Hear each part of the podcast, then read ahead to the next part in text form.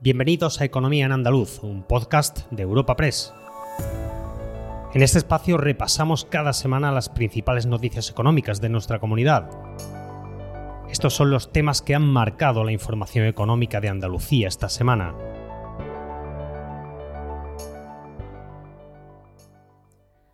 La patata caliente que era Bengoa se ha ido enfriando y tras una década de problemas, esta semana, por fin, hemos conocido que el juez ha adjudicado a Cox Energy el grupo de filiales productivas de la multinacional. Las reacciones de alivio y satisfacción no tardaron en llegar. Por otra parte, la sequía sigue siendo un asunto central en la economía andaluza. El gobierno andaluz aprobará un tercer decreto para hacer frente a la falta de agua, mientras los arroceros sevillanos ya saben que no podrán cultivar este año por la falta de agua. Y por último, la Junta ha criticado la promesa de Pedro Sánchez de movilizar 50.000 viviendas de la Sareb. La tildan de electoralista y afean que se haya hecho de espalda a las comunidades espacio patrocinado por la Asociación de Trabajadores Autónomos ATA. El juez de lo mercantil de Sevilla ha adjudicado a Cox Energy el grupo de filiales productivas de Abengoa, en un auto muy esperado tanto por la multinacional como por los trabajadores. Nos ofrece todos los detalles nuestro compañero de Europa Pre Sevilla, Fernando Barroso. Cuéntanos.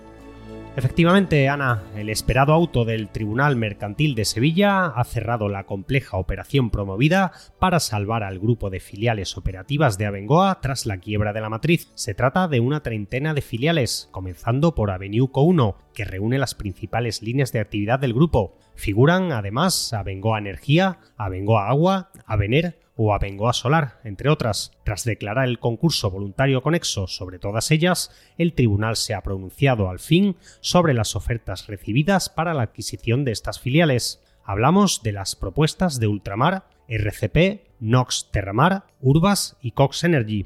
Tras un pormenorizado análisis de cada una de las ofertas, el tribunal ha decidido adjudicar las filiales operativas de Abengoa a Cox Energy, el juzgado mercantil destaca que esta oferta promete mantener la actividad empresarial y el empleo contabilizando más de 9.500 trabajadores. También valora que aporte una liquidez de 31,3 millones de euros y una línea de financiación adicional de 50 millones. Eso sí, el tribunal también avisa de que la propuesta elegida aporta medidas sin justificar o ingresos sin acreditar, pero pese a estas dudas, Cox Energy se ha hecho con las filiales de Abengoa porque ha pesado su liquidez y las garantías de actividad y empleo. En resumen, para el tribunal, comparativamente hablando, es la oferta más favorable para el futuro de las filiales de Abengoa.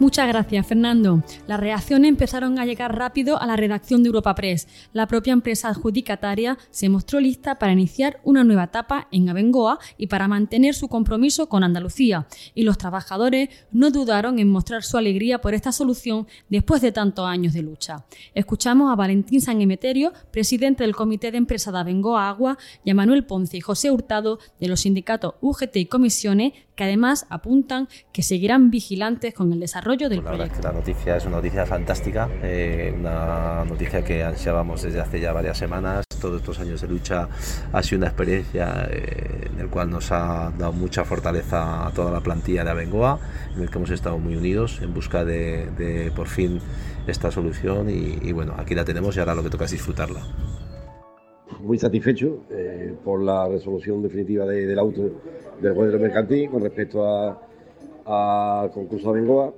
Bueno, nosotros seguiremos insistiendo y tendremos ya un interlocutor como es el Grupo COS para seguir con nuestra filosofía de mantenimiento del empleo y, creciendo en todo lo que son proyectos y carga de trabajo y que al final pues Abengoa eh, llegue a ser lo que, lo que fue en su día.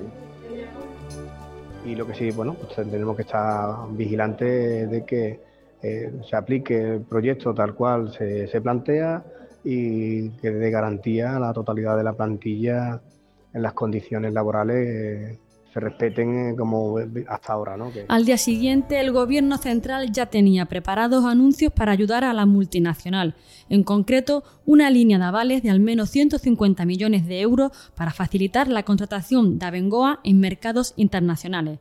El ministro de Industria, Héctor Gómez, lo explicaba tras reunirse con los trabajadores en Sevilla. Me gustaría trasladar también la intención del Ministerio de poner a disposición, tenemos la intención de poner a disposición una línea de avales de más de 100, al menos 150 millones de euros para que la compañía pueda seguir avanzando, creciendo y desarrollándose. Este es un paso más que hemos dado, pero queda camino por recorrer. Eh, en esa línea, el Gobierno de España va a seguir respaldando toda la actividad económica, industrial y todas las iniciativas que generen valor añadido en el espectro económico y social de nuestro país y de Andalucía, evidentemente.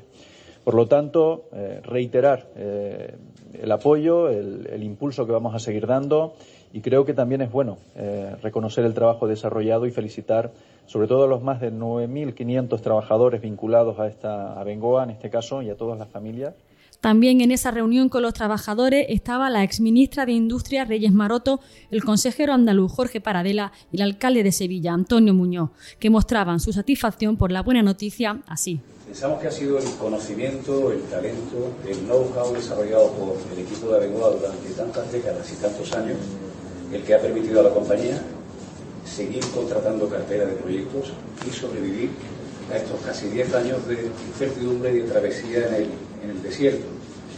Y eso es algo que celebramos. También eh, he podido comprobar a lo largo de estos meses en esta responsabilidad que ese talento de Abengoa ha sido, ha nutrido eh, a otras firmas andaluzas de ingeniería y también nacionales.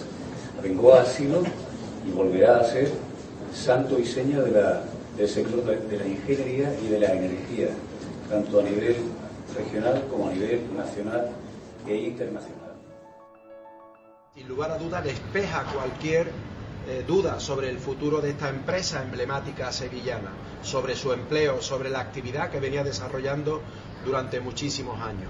Quiero agradecer eh, la tarea que ha desarrollado los técnicos y los directivos del Ministerio de Industria con la exministra Reyes Maroto, que me consta que se ha fajado a fondo para salvar esta importante empresa sevillana y, y, cambiamos de asunto y retomamos una semana más el tema de la sequía. Y es contará con un tercer decreto para hacer frente a la falta de agua la próxima semana. Estará dotado con 163 millones, de los que 40 serán ayudas para el sector agroalimentario. El propio presidente de la Junta lo anunciaba tras la reunión del Comité de Expertos de la Sequía, donde se puso de manifiesto la situación absolutamente crítica que ya se da en algunas zonas de la región Juanma Moreno, presidente de la Junta. El Gobierno de Andalucía va a aprobar un tercer decreto de sequía. Tercer decreto de sequía con más actuaciones y medidas que complementarán las ya adoptadas. Por valor de 163 millones de euros, de las cuales más de 40 millones de euros van a ir destinadas a medidas y ayuda al sector agroalimentario, a ese sector que está sufriendo de manera determinante la sequía. Un montante que es sumar a los 141 millones de euros que están movilizados en los dos decretos previos que hicimos desde el Gobierno de Andalucía, es decir, más de 300 millones de euros que pone a disposición, que está poniendo a disposición el Gobierno de Andalucía a través de estos tres decretos en obra de urgencia para paliar, en la medida de nuestra responsabilidad y de nuestras posibilidades, las situaciones que se están produciendo en el ámbito agrícola, ganadero. Y bajando a lo concreto, los efectos de la sequía los van a notar y mucho los arroceros sevillanos, que no podrán sembrar este año. La dotación de agua que la CHG les puede dar no es suficiente y hace inviable el cultivo. Álvaro Bravo, arrocero en el Bajo Guadalquivir, describía así la situación y pedía como solución un plan integral. En otro tipo de cultivo sí podrán aprovechar un poco más pero en el cultivo del arroz, que es donde estamos ahora mismo, pues tenemos el problema de que con tan poca dotación se hace inviable. Inviable el cultivo porque solamente el transporte, las pérdidas que habría, pues ya hacen una distribución muy, muy, muy difícil. Venimos ya de dos campañas en las que no hemos podido sembrar el 100%. Estos campos donde estamos aquí ahora mismo, este ya no se sembró hace dos años ni se pudo sembrar el año pasado. Nosotros, en la parte nuestra, la que nos corresponde dentro del arroz, hemos avanzado todo lo que hemos podido. ¿eh? Tenemos un plan de modernización, pero claro, es que necesitamos un plan de modernización integral ¿eh? y darle una solución concreta al sector arrocero, pero no solamente el sector arrocero. Es que y terminamos el repaso semanal con el anuncio del Ejecutivo Central de movilizar 50.000 viviendas de la Sareb, la mayoría en Valencia, Cataluña y Andalucía. En concreto, la región andaluza dispone de 4.544 viviendas de la Sareb, casi un 10% del total nacional. No obstante, la Junta ve electoralista esta promesa de Pedro Sánchez y ha criticado que se haya hecho de espalda a las comunidades. Les habla Ana Marchal, redactora de Economía en Europa Press Andalucía, y les dejo con Antonio Sanz, consejero de la Presidencia, que analizaba esta cuestión. Esta ley no solo es negativa desde el punto de vista de eh, ayudar a la ocupación ilegal, sinceramente de favorecer la ocupación legal, sino que vuelve a tener promesas falsas como las que no hizo el plan 20.000 del señor Avaló. Y ahora, cada vez que hay elecciones, es que estos señores no pueden anunciar las cosas cuando no hay elecciones, porque a lo mejor serían más creíbles. Cada vez que hay elecciones se inventan una nueva promesa. La verdad es que esta ley de vivienda eh, evidentemente la vamos a analizar jurídicamente en los servicios jurídicos de la Junta de Andalucía y por supuesto hemos pedido una conferencia sectorial urgente. Recuerda que puedes encontrar estas y otras muchas noticias económicas en la sección Andalucía en nuestra web europapress.es. Puedes suscribirte a este programa y al resto de podcast de Europa Press a través de Spotify, Apple Podcast, Evox o Google Podcast.